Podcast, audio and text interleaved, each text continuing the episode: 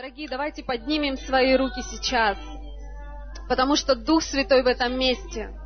Божье присутствие здесь, в этом месте. И знаешь, Бог тоже пришел сегодня сюда, в это место ради тебя. Точно так же, как ты приходишь к Нему ради Его имени.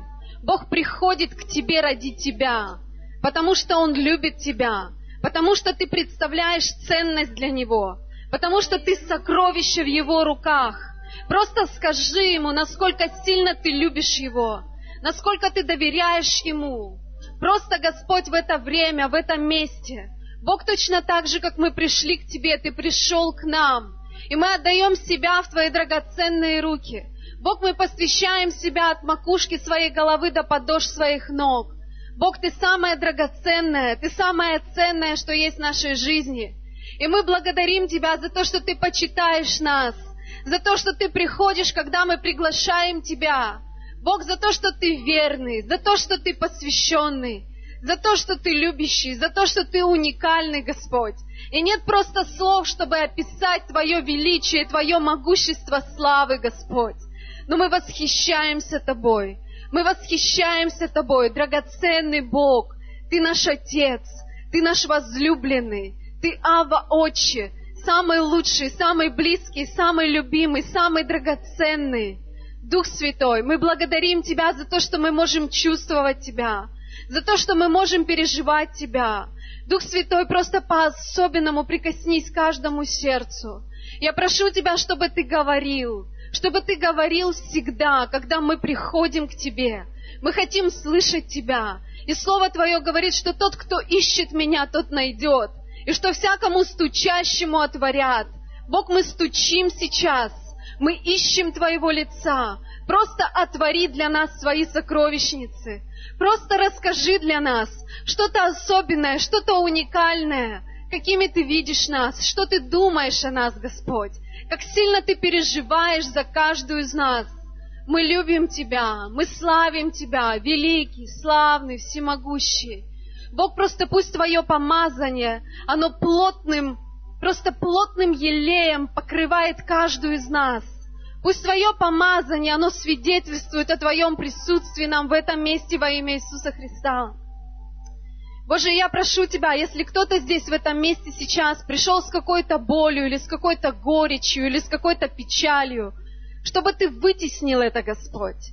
Чтобы Ты вытеснил это, Господь. Чтобы Ты убрал прямо сейчас всякий страх. И я просто запрещаю всякому страху, всякой немощи, всякой депрессии в этом месте во имя Иисуса Христа.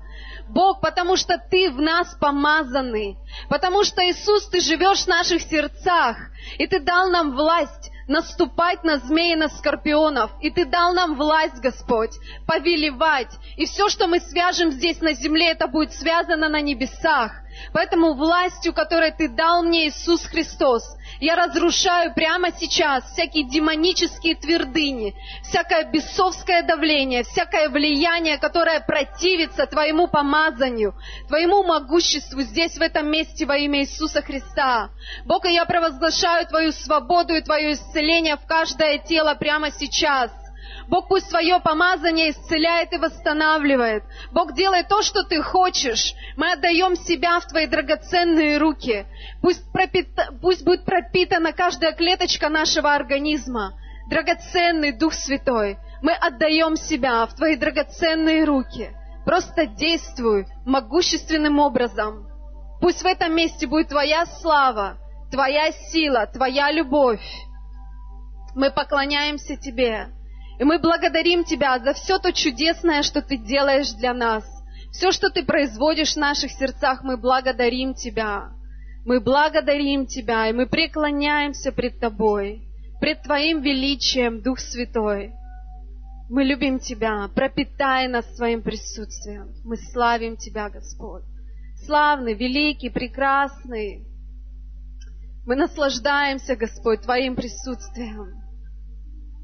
Твоя любовь, Господь, пусть вытеснит всякую боль, всякую печаль в этом месте во имя Иисуса Христа. Твоя победа, Господь, она уже восторжествовала.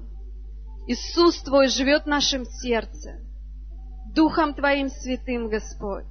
И мы благодарим Тебя, великий, славный, всемогущий, Аллилуйя.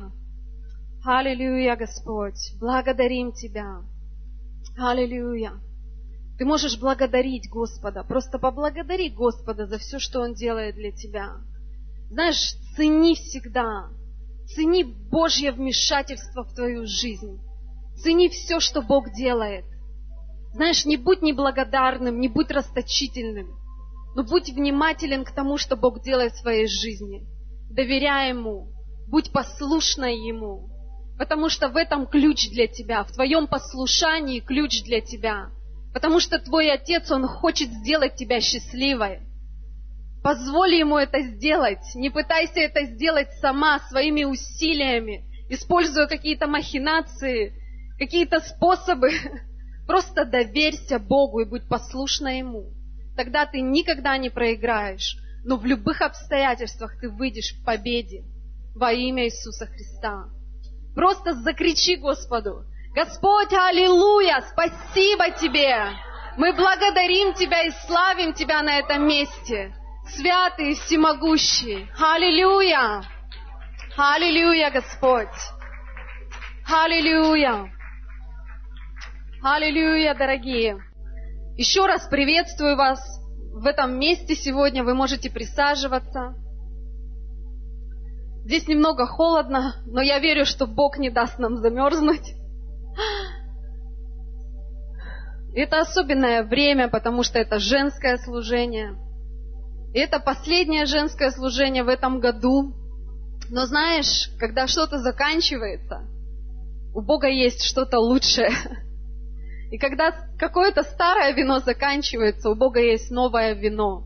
Поэтому я думаю, что в следующем году мы еще больше будем благословлены, еще больше будем просто удивлены Богом. Аминь. И так здорово, что нам братья служат сегодня. Братья, спасибо вам огромное. Вот знаете, вот никак без вас.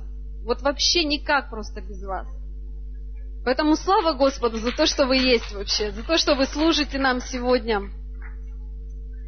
Спасибо, прославление. Аллилуйя. Интересно так Бог делает, я вам хочу сказать. И я хочу вам сказать одну важную вообще вещь. Знаете, иногда ты приходишь на служение. Я не знаю, как вы, но я каждый раз, когда иду на служение, я каждый раз жду присутствия Божьего. Я каждый раз ищу свидетельство того, что Бог здесь сейчас. И знаете, у меня есть это свидетельство того, что Бог здесь сейчас, что Он здесь среди нас. Послушай, Он здесь среди нас. Он слышит каждую твою мысль, все, о чем ты думаешь сейчас, все, о чем ты мечтаешь, все, что тревожит или беспокоит тебя. Присутствие Божье здесь, сейчас, среди нас. И знаете, это свидетельство такое. Даже когда я из квартиры выходила, мы на десятом этаже живем, и я тороплюсь, потому что я уже опаздываю, мне надо уже бегом бежать. И я думаю, сейчас подбегу еще, пока лифт на десятый этаж доедет. Знаешь, я нажимаю кнопку лифта, а лифт раз и двери открыл. Дух Святой мне говорит, я уже все приготовил. Уже все приготовлено. Знаете, потом я смотрю на нашу открытку такую, женщина царства. Видите, в каких она цветах красивых, синих таких? Смотрите, у нас тут все в синих цветах. У нас даже как-то созвучно, да? У нас даже прославление созвучно одето вообще. То, как они одеты, это, знаете, синий цвет, значит, он что-то значит. Синий цвет – это цвет неба, может быть. Некий цвет, знаете, силы Божьей такой. А, синий цвет, он как бы вообще, в принципе, какой-то мужской такой цвет, да? Вот эта сила какая-то, власть Бога для меня, вот этот синий цвет здесь сегодня. И знаете, что интересно? Что ничто не случайно. И когда Инга сегодня стала свидетельствовать, вот это свидетельство, это тоже свидетельство для меня. И она сказала такие слова, что ничто не случайно. Ты не случайно сломала ногу, ты не случайно мне позвонила. И знаете, это то, о чем я хочу говорить к вам сегодня. Что ничто в нашей жизни не случайно. И первое место Писания, которое я хотела бы, чтобы мы открыли, мы сегодня будем учиться – и я так хочу, чтобы Дух Святой, Он просто дал мне вот эту способность передать вам то, что есть в моем духе. Я очень на Него надеюсь, потому что без Него я никто и ничто, и говорить я ничего не могу. Только Дух Святой может что-то делать в моей жизни. И первое место Писания, которое мы откроем, это книга Руфь. Мы сегодня будем с вами книгу Руфь читать. И для меня она вообще по-другому, по-новому открылась. И первое место Писания, которое мы прочитаем, это Руфь, вторая глава, с 1 по 5 стих. И здесь, опять же, все не случайно. Вторая глава, с 1 по 5 стих. И здесь некая история такая. Кто вообще читал книгу Руфь? Кто знает, кто такая Руфь? Не все знают, кто такая Руфь, да? Ну хорошо, тогда мы сегодня прочитаем. С первого стиха. У Наимини был родственник по мужу ее. Человек весьма знатный, из племени Елемелехова. Имя ему Ваос. И сказала Руфь Моавитянка Наимини, «Пойду я на поле и буду подбирать колосья по следам того, у кого найду благоволение». Она сказала ей, «Пойди, дочь моя». Она пошла и пришла, и подбирала в поле колосья позади жнецов. И случилось, вдруг, так знаете, случилось, что та часть поля принадлежала Ваозу, который из племени Елемелехова. И вот Ваоз пришел из Вифлеема и сказал жнецам, «Господь с вами». Они сказали ему, «Да благословит тебя Господь». И сказал Ваоз слуге своему, представленному к жнецам, «Чья это молодая женщина?» Знаете, интересно, обратите внимание на третий стих, где говорится, что Руфь пришла на поле и подбирала колосья. Случайно она как-то попала на это поле. Вот просто как-то с неба как будто свалилась она на это поле, о котором говорится в самом начале, что это поле принадлежало одному человеку, которого звали Ваос. И вот этот Ваос был родственником мужа Наимини. И знаешь, как будто случайно она вообще на это поле попала и собирала там колосья. Но знаете, на самом деле в нашей жизни нет ничего случайно. Вообще нет случайности. Все не случайно. И знаешь, а, я бы хотела вообще, чтобы сегодня, когда конце вечера мы уйдем отсюда, чтобы вот это слово, что ничто не случайно, оно было у тебя внутри. Просто давай вместе повторим сейчас. Ничто не случайно. Ничто не случайно. И знаешь, я хочу, чтобы мы третий раз повторили это. Но прежде чем мы повторим, я хочу, чтобы ты подумала сейчас. Все то плохое, что было в твоей жизни. Все то хорошее, что было в твоей жизни. Просто подумай об этом. И скажи сейчас, ничто из этого не случайно. Аминь. Знаете, иногда люди думают, что их жизнь, она как-то хаотично так построена. Но из Писания мы можем видеть, что наша жизнь это не хаос, что наша жизнь, она дивно Господом устроена. И даже Писание говорит, что шаги благочестивого утверждаются Господом. Если ты живешь в отношениях с Богом, то твои шаги, они утверждаются Господом. И что Он благоволит к пути праведного. То есть, другими словами, Бог соблюдает твою жизнь. И все, что происходит в твоей жизни, это все не случайно. И знаешь, бывают в нашей жизни такие моменты, которым не поддаются какой-то логике или каким-то объяснениям. Иногда ко мне, как пастору, подходят и задают какие-то вопросы, а почему это случилось в моей жизни? А почему вот это случилось в моей жизни? Знаешь, у меня нет ответа порой на свои вопросы, почему это случилось в моей жизни. Я не могу тебе дать ответ. Но только Бог знает, почему это произошло в моей жизни. И знаешь, пройдет какое-то время, и может быть ты получишь ответ на этот вопрос. И порой сложно верить в то, что в нашей жизни все не случайно, когда происходят какие-то ситуации или обстоятельства, которым ты не можешь дать объяснение, которые логически никак вот просто, знаешь, они лишены вообще всякой логики, всякого смысла. И порой эти обстоятельства, они настолько болезненны, настолько трудны, что а, мы проходим через эту боль, и мы сокрушаемся внутри. И нам порой очень тяжело проходить эти обстоятельства. Но знаешь, наша жизнь – это не просто ряд хаотичных событий, совпадений и недоразумений. Но фактически наша жизнь действительно, она аккуратно состроена в Боге. Скажи еще раз. Ничто не случайно. Аминь. Ничто не случайно. И мы сегодня посмотрим с вами интересную историю про жизнь девушки, которую звали Руфь. И вот в ее жизни тоже ничто не было случайным. И на самом деле эта история про Руфь, она необыкновенна, она уникальна. И тот, кто читал ее, тут может понять меня. Потому что когда ты читаешь историю про Руфь, то знаешь, это не просто какая-то богодухновенная книга с какими-то, знаешь, а, доктринами, учением о Боге.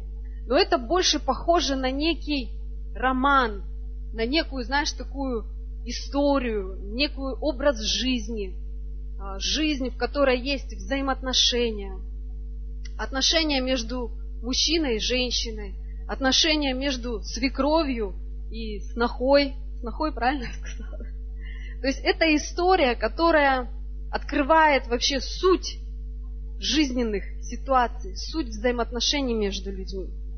И знаешь, интересно, что эта история показывает, что когда же на закате твоей жизни Бог может использовать тебя могущественно.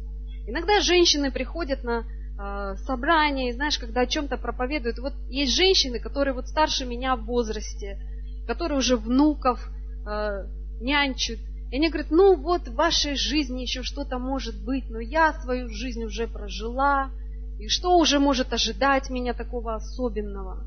Но знаешь, Слово Божье показывает, что даже в конце твоей жизни, независимо от того, сколько бы ни было тебе лет, Бог может мощно использовать тебя.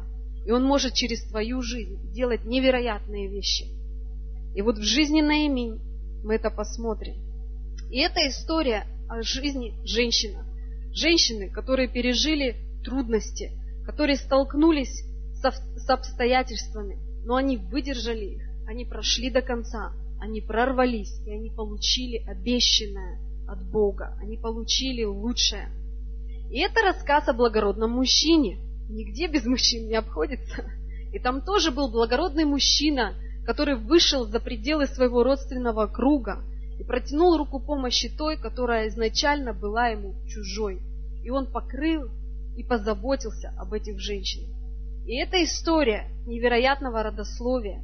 И позже вы увидите, что в этой истории есть длинная цепь, которая ведет к появлению одного великого царя, которого вы все знаете. Это известный царь Давид. И более того, Писание говорит, что сам Иисус, он как лев из колена Иудина. То есть он как, как лев из колена Иудина. И Давид – это молодой парень, царь. И вот Руфь, о которой мы будем с вами сегодня читать, она является его прабабушкой. Это уникальная история. И раз вы некоторые не читали ее, я хочу, чтобы мы немного прочитали эту историю. И давайте вернемся к началу этой истории. Я хочу, чтобы из этой истории мы научились некоторым вещам, увидели некие моменты, которые происходили в жизни этих женщин. С первой главы здесь говорится, в те дни, когда управляли судьи, случился голод на земле – и пошел один человек из Вифлеема Иудейского со своей женою и двумя сыновьями своими жить на полях Моавицких. Имя человека того Елемелех, имя жены его Наиминь, а имена двух сынов его Махлон и Хилон. Они были ефрафяне из Вифлеема Иудейского. И пришли они на поля Моавицкие и остались там. И умер Елемелех, муж Наимини, и осталась она с двумя сыновьями своими. Они взяли себе жен из моавитянок, имя одной Орфа, а другой Руфь, и жили там около десяти лет. Но потом и оба сына ее, Махлон и Хелион, умерли, и осталась та женщина после обоих своих сыновей и после мужа своего. И встала она со снохами своими и пошла обратно с полей Моавицких, ибо услышала на полях Моавицких, что Бог посетил народ свой и дал им хлеб. И вышла она из того места, в котором жила, и обе снохи ее с нею. Когда они шли по дороге, возвращаясь в землю иудейскую, Наимин сказала двум снохам своим, «Пойдите, возвратитесь каждая в дом матери своей, да сотворит Господь с вами милость, как вы поступали с умершими и со мною. Да даст вам Господь, чтобы вы нашли пристанище каждая в доме своего мужа. И поцеловала их.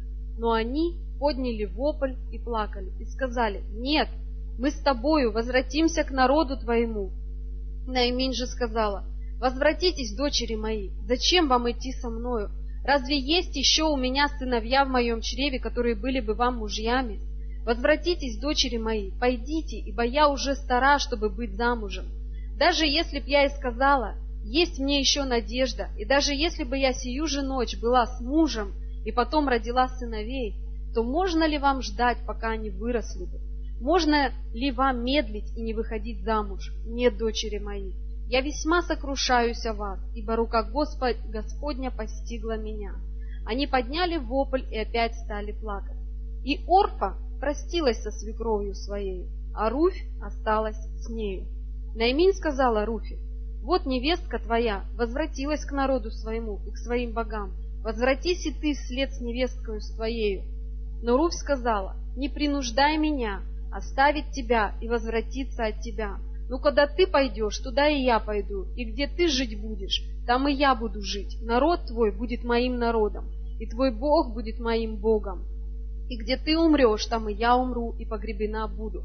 Пусть то и то сделает мне Господь, и еще больше сделает. Смерть одна разлучит меня с тобою. Наиминь, видя, что она твердо решилась идти с нею, перестала уговаривать ее. И шли обе они, доколе не пришли в Вифлеем. Вот такая история. Мы видим, что был один человек, и он был главой семьи, и этого человека звали Елемелех. И когда в той земле, в которой они жили, настал голод, вот этот Елемелех, он решил позаботиться о своей семье. Как нормальный мужчина, он был способен, у него было достаточно финансов, чтобы сделать этот переезд в земли Моавицкие. Этот Елемелех собрал всю свою семью, свою жену, своих детей – и переехал из земли, в которой был голод. И тем самым он думал, что он спасает свою семью от голода. Но знаешь, произошло нечто, что не входило в их планы, и то, о чем они не планировали и даже не думали. Мы видим из Писания, что так случается, что этот Елемелех, он умирает. И его жена, для которой он должен был являться такой опорой, защитой, обеспечителем, просто она теряет его, и она остается одна – и знаете, я не думаю, что они планировали прожить там всю свою жизнь. Я не думаю, что они планировали так долго пробыть там в этом Мааве. Но Писание говорит, что они прожили там 10 лет. Но знаете, что самое страшное? Можно, знаете, где-то закрыть глаза и сказать, что, ну, муж, он уже был в возрасте, он уже познал жизнь. И знаешь, с этим как-то смириться и дальше жить. Но следующее, что происходит, это было еще более печальное для, печальнее для этой женщины. Потому что следом она теряет еще своих двух любимых мужчин. И погибают ее сыновья. И знаете, в этот момент она пережила невероятную боль. Я думаю, она абсолютно не была вообще готова к тому, что произойдет с ней в этих землях. И знаешь, эта женщина, она потеряла мужа. И тот момент, когда, она, когда с ней произошло все это, к ней пришло отчаяние. Я думаю, к любой женщине бы отчаяние пришло. Потому что те три мужчины, которых она любила, которые были ее опорой, которые были ее безопасностью, они все погибли. То, что ей так с трудом далось, когда ты воспитываешь ребенка, ты вкладываешь в него свое время, свое сердце, свою душу, свои финансы. У тебя есть определенные надежды, тем, кем будет этот ребенок в будущем. У тебя есть надежды на то, что твой род, он будет продолжаться. У тебя есть надежды на то, что когда-то родятся внуки, и ты будешь воспитывать своих внуков, ты будешь заботиться о них. Что у тебя будет большая семья. И знаешь, просто в один момент все ее мечты, все ее переживания, они рухнули. Вместе с тем, когда умерли эти мужчины. И она думала, что она осталась в одиночестве. Просто одинокая женщина. И знаете, что она делает? В отчаянии она решает, что Господь хватит с меня. Голод заканчивается в моей земле. Я хочу домой. Мне нечего больше делать здесь, на этих полях Моавицких. Я хочу вернуться домой. И она возвращается в свои земли. И знаете, что она говорит? Она делает такое заявление. Когда люди которые жили в Вифлееме, увидели ее и сказали, не Наиминь ли это идет? Может быть, это наша Наиминь идет? Она говорит, не называйте меня Наиминь. И она делает такое заявление. Она говорит, я вышла отсюда с достатком. а возвратил меня Господь с пустыми руками. Зачем называть меня Наиминью, когда Господь заставил меня страдать, и Вседержитель послал мне несчастье? Знаете, она говорит такие слова. Она говорит, я вышла полной, а вернулась пустой. Другими словами она говорит, был голод, но я все-таки была благословлена. И это удивительно, потому что иногда ты понимаешь, иногда ты не понимаешь, что ты благословлен из-за того, что ты проходишь через голод. Но потом ты замечаешь, что то, о чем ты волновался, и рядом не стояло по сравнению с тем, что у тебя уже есть. Знаете, я, почему я говорю об этом? Потому что очень часто мы не ценим того, что мы имеем. И знаешь, порой я встречаю сестер, которые плачут из-за каких-то вещей, из-за каких-то переживаний, которые вообще не несут никакого значительного влияния на их жизнь. И они забывают ценить и забывают благодарить Бога за все то, что они уже имеют. И вот это Наиминь, ее муж, знаешь, они думали, что их постигло несчастье, этот голод. Но на самом деле она говорит, я была богатая, я, бы, я была в полноте, когда я вышла из этой земли. Знаешь, какие-то ценности внутри нее, они просто поменялись в тот момент. Она увидела, что то, что было для нее трагедией, оно вообще трагедией не являлось. Потому что самое драгоценное в ее жизни – это был ее муж и ее дети. Поэтому нам, дорогие, нужно учиться брать уроки из вот этих историй, чтобы мы умели, чтобы мы научились проживать каждый свой день и умели быть благодарными Богу за то, что Бог делает. И не преуменьшали то, что мы имеем сегодня. Аминь. Что происходит? Казалось, что весь ад обрушился на ее жизнь. Кто бы мог подумать, что придет голод и развалит эту благополучную и зажиточную семью и заставит их скитаться, как бомжи в чужой земле, покинуть свой дом, своих друзей, свои родственные связи, что она потеряет своего мужа. И Наиминь осталась одна со своими двумя невестками. И мы видим, что Наиминь пожилая женщина, и рядом с ней было две невестки. Одну звали Руфь и другая Орфа. И вот этих трех женщин, у них была, знаешь, общая боль. Было нечто, что очень сильно соединяло и сближало их. У этих трех женщин был некий общий знаменатель. Это их страдания, их потеря, их переживания. И знаешь, порой часто боль сводит друг с другом, казалось бы, вообще чуждых и разных людей. И есть некое родство между людьми, которые пережили боль, боль, сводящую с ума. И на самом деле, знаешь, у боли у нее нет национальности – у боли нет возраста, у боли нет, там, я не знаю, социального какого-то уровня. Боль, она и есть боль. Ее переживать очень тяжело, очень трудно. Но когда ты прошел через определенные вещи, через определенные стратегии, э, трагедии в своей жизни, то ты научишь, учишься этим сострадать другим людям. Ты можешь быть сострадающим человеком, когда ты встречаешься с теми людьми, которые проходят тот же путь, который ты проходил. Потому что ты понимаешь их. Тебе есть что сказать им. Ты можешь понять их боль, потому что ты это прочувствовал на себе. И знаешь, а, когда я готовилась, я думала, и я понимаю, что у меня нет таких, знаете, близких для меня людей, которые в моей жизни а, которые вообще никогда не познавали какой-то боли. Вот наиболее близкие люди в моем окружении, те, которым я доверяю, которым я могу позвонить, знаешь, хоть в два, хоть в три часа ночи, то это, как правило, те люди, в жизни которых что-то когда-то умирало. И я не совсем близка с теми людьми, которые не знают цену боли, которые, знаешь, ничем в своей жизни не жертвовали. Мне трудно строить отношения с такими людьми, потому что в тот момент, когда мне понадобится некое понимание с их стороны, они не смогут мне этого дать.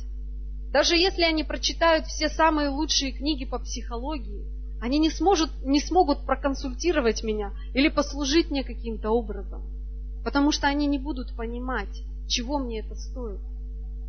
И на самом деле, чаще всего Бог делает больше в нашей жизни именно через наши трудности.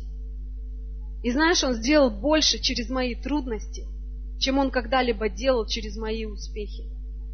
И если ты обратишь внимание на успехи в жизни людей, то, как правило, они всегда связаны с определенными трудностями. Ты никогда не познаешь чьих-либо успехов, пока не поймешь трудности, через которые человеку пришлось пройти. И порой, чтобы понять некоторых людей, тебе необходимо заплатить такую же цену, которую платят они. И часто именно трудности являются той тропой, которая приводит к успеху.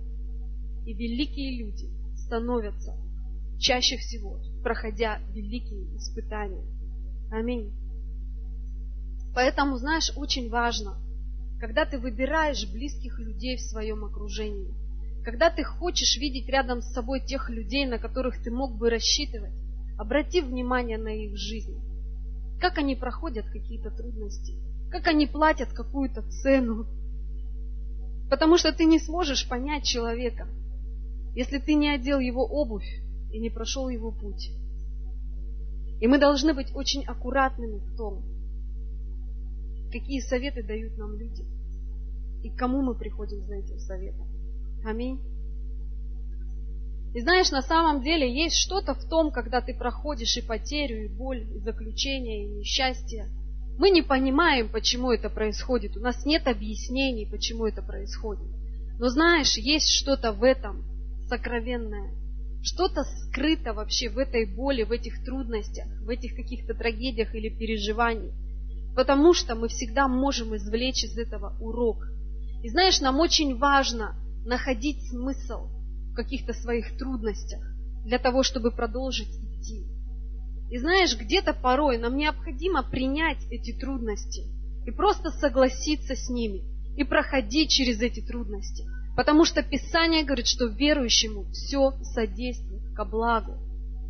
Просто ожидать, что каким-то образом, я не знаю как, но все, что происходит в моей жизни, каким-то образом это приведет меня ко благу.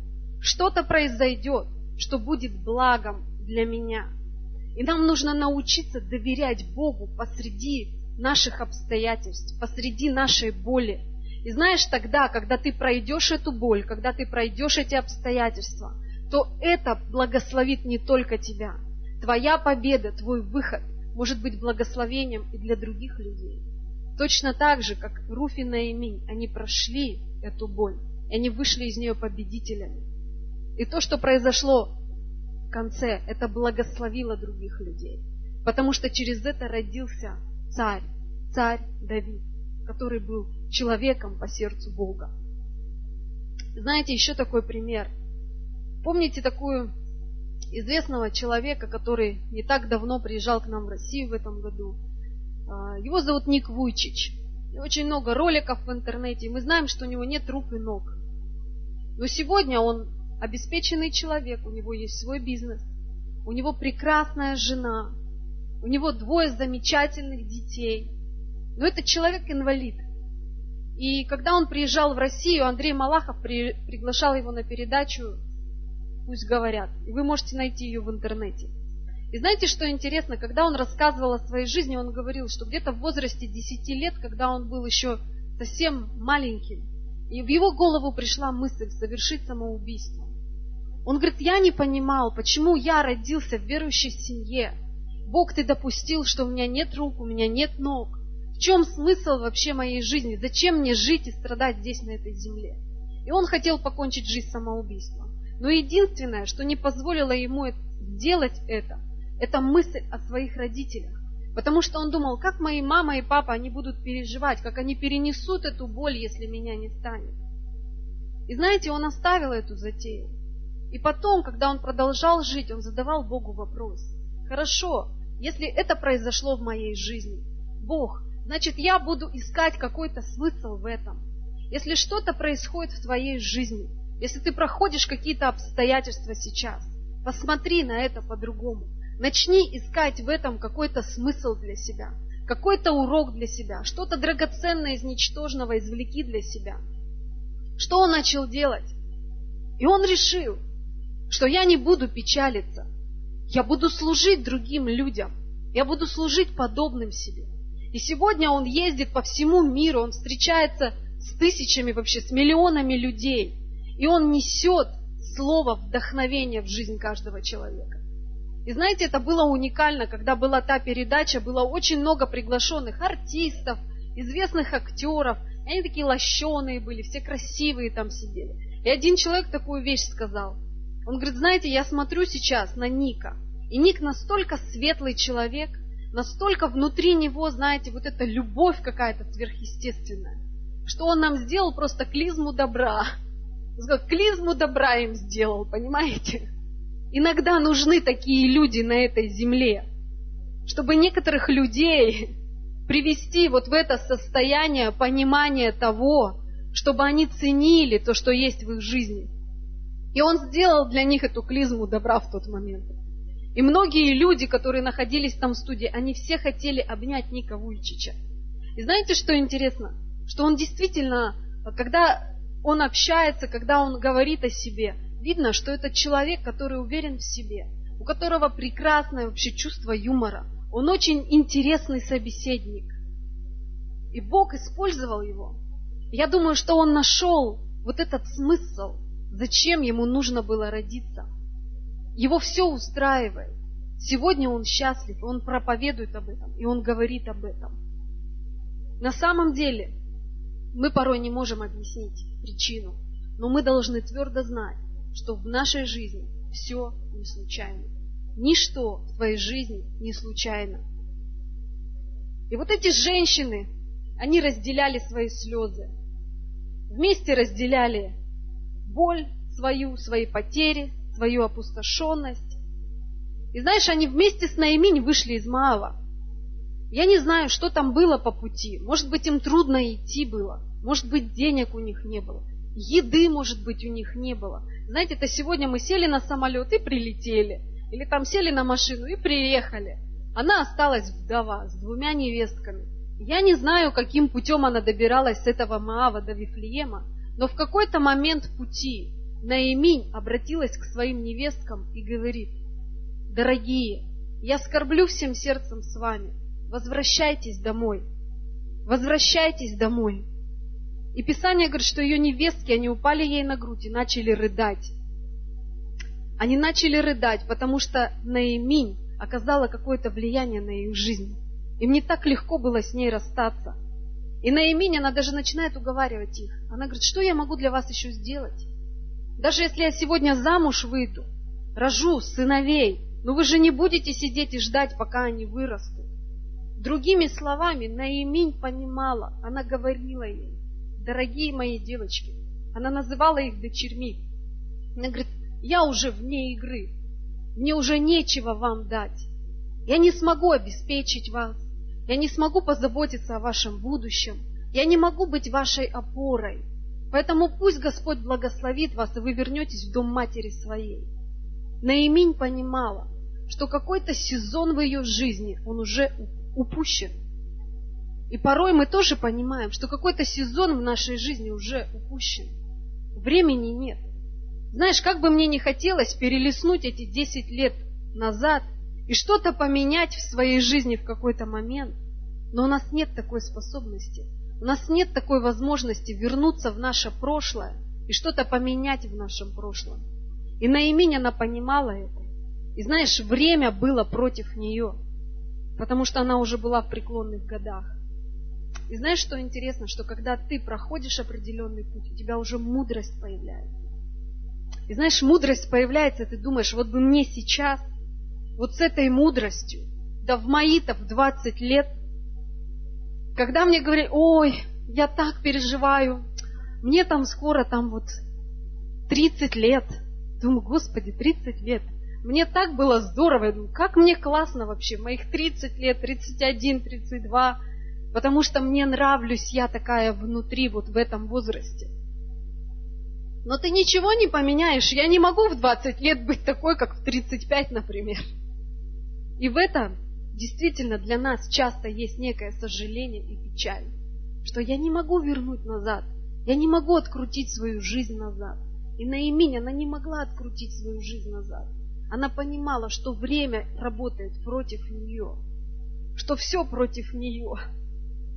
Она это сокрушала ее, потому что у нее было бы желание, у нее была бы страсть, но она не могла бы этого сделать. Она бы не могла вернуть время вспять. И она сказала, у меня уже нет времени опять стать беременной. У меня уже нет второго шанса в жизни. Моя жизнь закончена. Уходите и не задерживайтесь со мной. Мне больше нечего вам дать. И знаешь, когда ты понимаешь, что что-то ты уже порой, бывает, не вернешь, и твое время заканчивается, ты огорчаешься и в неком отчаянии в таком можешь находиться. Но знаешь, я хочу тебе напомнить, что ничто твоей жизни не случайно. И даже в этом возрасте, на, топ, на том этапе, на котором ты находишься, есть некий смысл, почему с тобой произошло то или иное. Есть причина, почему это случилось на таком уровне твоей жизни. И это не случайно, и это не ошибка. И знаешь, это не потому, что Бог что-то не заметил или что-то пропустил. Мы иногда совершаем какие-то ошибки, и мы думаем, Бог что-то пропустил, Бог что-то не заметил. Но знаешь, Бог контролирует все в твоей жизни.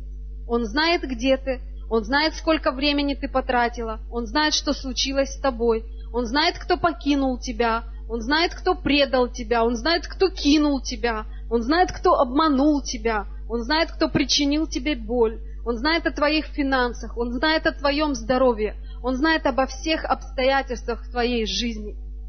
Просто прими это как факт. Просто прими это как факт, пойми это и скажи себе, что ничто не случайно. И что происходит дальше, мы видим. Мы видим, что одна невестка, это Орфа, она уходит и возвращается в Маав. И знаешь, порой в твоей жизни могут быть люди, которые в какой-то этап твоей, твоей жизни могут уйти от тебя. И когда есть люди, которые могут позволить себе уйти от тебя, пусть они уходят – не держи их. Когда люди могут уйти от тебя, позволь им уйти. Знаешь, мы как люди порой уговариваем других людей, нравится им, уговариваем, чтобы они любили нас, чтобы они заботились о нас, чтобы они обратили на нас свое внимание. Но знаешь, когда человек позволяет себе уйти от тебя, отпусти его с легким сердцем. Пусть он идет. И знаешь почему? Не держись за этих людей. Отпусти этого человека. Знаешь почему? Потому что твоя судьба, она не связана с человеком, который ушел. Твоя судьба связана с тем, кто остался в твоей жизни. Твоя судьба не связана ни с кем из тех, кто ушел. Люди покидают тебя, потому что они не стали единым целым с тобой. Значит, это просто не твой человек. И даже никакой клей не заставит его остаться рядом с тобой. Отпусти его. Пусть он уходит. И знаешь, это не обозначает, что вот эта невестка Орфа, она была плохим человеком. Это означает, что роль Орфы в этой истории просто закончилась. И тебе нужно знать, когда роль людей в твоей жизни сыграна. Понимаешь ли ты, о чем я говорю? Я не знаю. Но знаешь, порой в нашей жизни бывают люди, которые предают нас, которые обманывают нас, и мы продолжаем им верить, мы продолжаем их покрывать. Мы продолжаем наивно пытаться заставить их изменить свое отношение к нам. Но нам нужно просто позволить им уйти и не держаться за эти отношения. Аллилуйя. И когда что-то умерло, не пытайся это воскресить. Просто продолжай идти. И даже если эти люди ушли от тебя, это не случайно. Если эти люди покинули тебя, это не случайно. И знаете, не один раз а, я переживала вот эту боль внутри себя, когда кому-то я не нравилась, или кто-то мне завидовал, или просто по своей какой-то вот, по своим каким-то желаниям люди могли предавать меня. Знаете, на протяжении вот этих 10 лет, когда мы служим здесь, Были многие люди, которые приходили в команду и которые говорили, пасторы, мы с вами, вообще все классно, мы там в находке будем проповедовать, вся находка спасется, и мы вообще будем тут на миссии служить. И приходили какие-то обстоятельства в их жизни. И они говорили, о, не, что-то я хочу комфорта, я хочу там вот это, или я хочу вот это. Не, извините. И они возвращались к своим домам, продолжали делать свои какие-то вещи. И знаешь, иногда нас это огорчало. Но потом Бог сказал, никогда не расстраивайся из-за того, что кто-то уходит из твоей жизни. Потому что у меня есть люди. У Бога нет незаменимых людей. И каждый раз, когда Бог забирает у тебя серебро, то это только для того, чтобы дать тебе золото. И потом на место этих людей, которые оставляли служение, которые уходили из церкви, Бог приводил других людей. И эти люди были более целостные внутри, более верные, более посвященные тому, к чему Бог призвал их. Поэтому никогда не держись за тех, кто тебя предает и кому ты не мил. Аминь. Что происходит с Руфь? Две женщины, Орфа решила уйти. А вот Руфь, она тоже оказалась на перекрестке выбора. И она смотрит на Орфу, которая ушла, и смотрит на Наимию. И что делает Руфь? А Руфь говорит, не принуждай меня оставить тебя и возвратиться от тебя. Но куда ты пойдешь, туда и я пойду. И где ты жить будешь, там и я буду жить. Народ твой будет моим народом, и твой Бог будет моим Богом. И где ты умрешь, там и я умру и погребена буду. Пусть то и то сделает мне Господь, и еще больше сделает. Смерть одна разлучит меня с тобой. Аминь. Мы видим два сердца, две женщины, Орфа и Руфь. Они обе были как дочери для Наиминь. И Наиминь из-за их обеих, она внутри сокрушалась, она переживала за них. И Орфа, она тоже плакала на груди у Наиминь. И, но в сердце Руфи было что-то большее к Наимине, чем у Орфы. И то заявление, которое сделала Руф, оно показывало ее сердечное отношение, ее верность, ее преданность и сильную связь. И Руф действительно, она отождествилась со своей свекровью. Потому что такие слова невозможно было бы, знаешь, просто сказать или просто озвучить.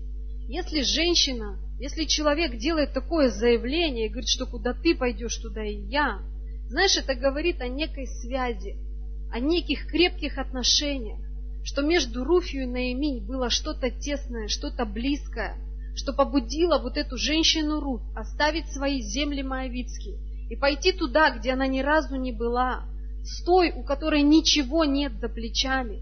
Она ни на что не могла надеяться, ни на что не могла полагаться. Все, что она сделала, она просто последовала зову своему сердцу. И она решила, что я буду поддержкой для тебя, буду опорой для тебя, даже если ты умрешь, и я умру рядом с тобой. И знаешь, вот это отношение сердца, впоследствии за это Руф была очень сильно благословлена. Бог вознаграждает такие сердца.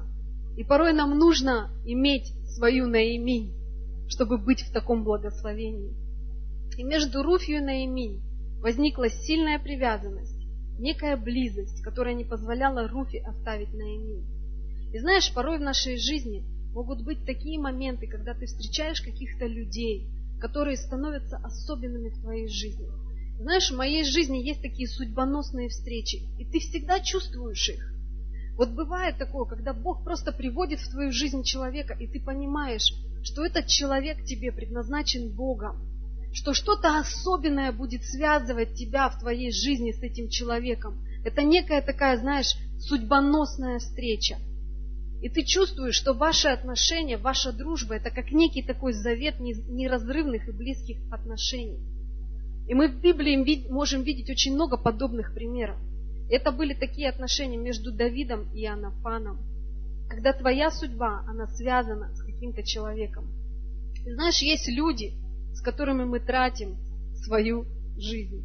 Тратим ее вместе. Мы с мужем тратим свою жизнь с церковью, находки. Мы тратим свою жизнь вместе с тобой, церковь. Ты можешь тратить свою жизнь с кем угодно, где угодно, но в какой-то момент, может быть, что-то происходит внутри себя, тебя, когда ты понимаешь, где ты чувствуешь, что твоя судьба, она привязана к нашей судьбе. И я могу, знаешь, тратить на тебя свои деньги, но если я при этом живу далеко от тебя, то деньги – это ничто.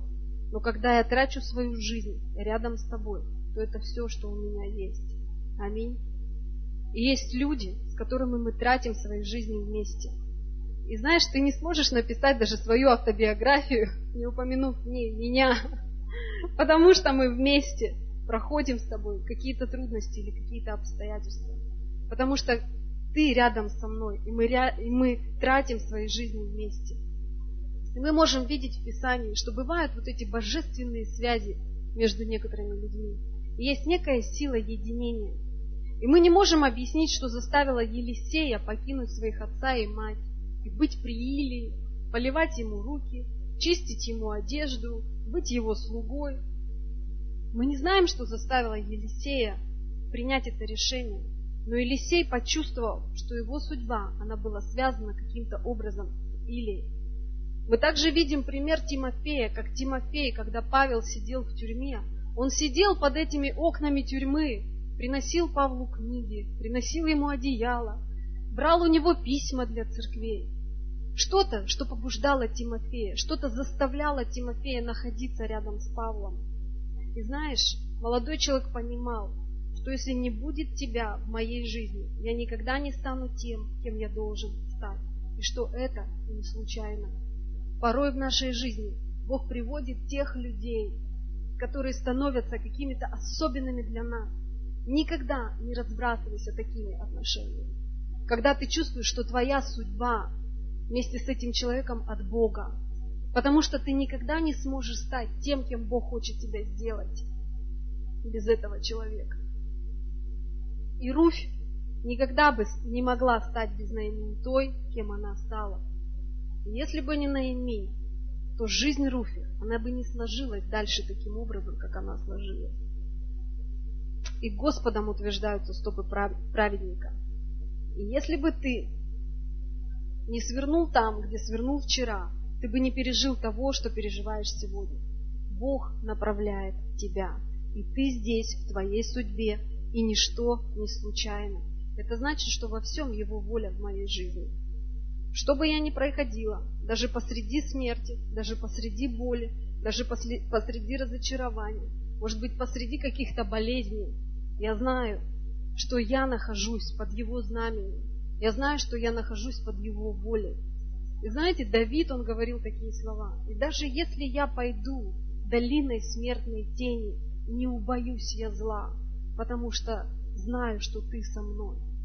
Бог всегда с тобой, посреди любых обстоятельств. Посреди любых обстоятельств, и что бы ты ни проходил, ты находишься в Его воле. Помните Иону, когда Бог Иону послал в Ниневию?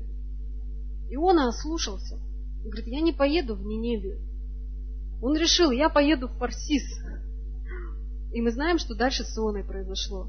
Его просто выкинули с корабля.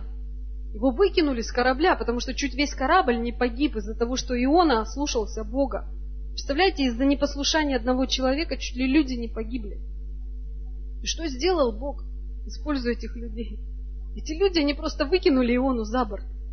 И знаете, как бы случайно, в кавычках, случайно, рядом с кораблем плавал большой кит, который случайно проглотил Иону и который случайно на третий день выплюнул Иону на берегах Ниневии. Это все было случайно. И знаешь, он не выплюнул его ни на пятый день, он не выплюнул его на четвертый день, но он выплюнул его на третий день. Потому что даже тогда, когда Иона пошел своим путем, даже это было в плане Божьем. Даже это было в плане Божьем. Знаете почему? Потому что когда Иисус был с учениками спустя тысячу лет, Иисус сказал такие слова, что будет вам знамение, как Иона был три дня, так и я три дня побуд, пробуду в гробе, и я воскресну. Даже спустя тысячу лет. Поэтому все, что происходит в нашей жизни, не случайно. Даже когда ты совершаешь какие-то ошибки, даже если когда ты не слушаешься Бога, знаешь, Бог повернет тебя какими-то обстоятельствами порой, если ты ему нужен, и отправит тебя в конечную точку назначения. Поэтому ничто не случайно. Давид говорил, Псалом 38.7, «Куда пойду от духа твоего, и от лица твоего, куда убегу? Зайду ли на небо, ты там, сойду ли в преисподнюю, и там ты, возьму ли крылья зари, переселюсь на край моря, и там рука твоя поведет меня, и удержит меня десница твоя. Бог с тобой всегда, и посреди твоей боли, и посреди твоей проблемы. Вот почему апостол Павел говорил, я научился жить и в скудости, и в богатстве, что ничто не отлучит меня от любви Божией во Христе Иисусе. И в заключении, и в свободе, потому что у Бога есть план на мою жизнь. И то, чему Бог предопределил случиться, то и произойдет. И дьявол ни разу не смог отменить цель Божью никогда, потому что Бог управляет Вселенной. Что бы ты ни проходил, говори себе, ничто не случайно. Дьявол не вырвался на свободу для того, чтобы уничтожить тебя. И он без Бога ничего в твоей жизни сделать не может.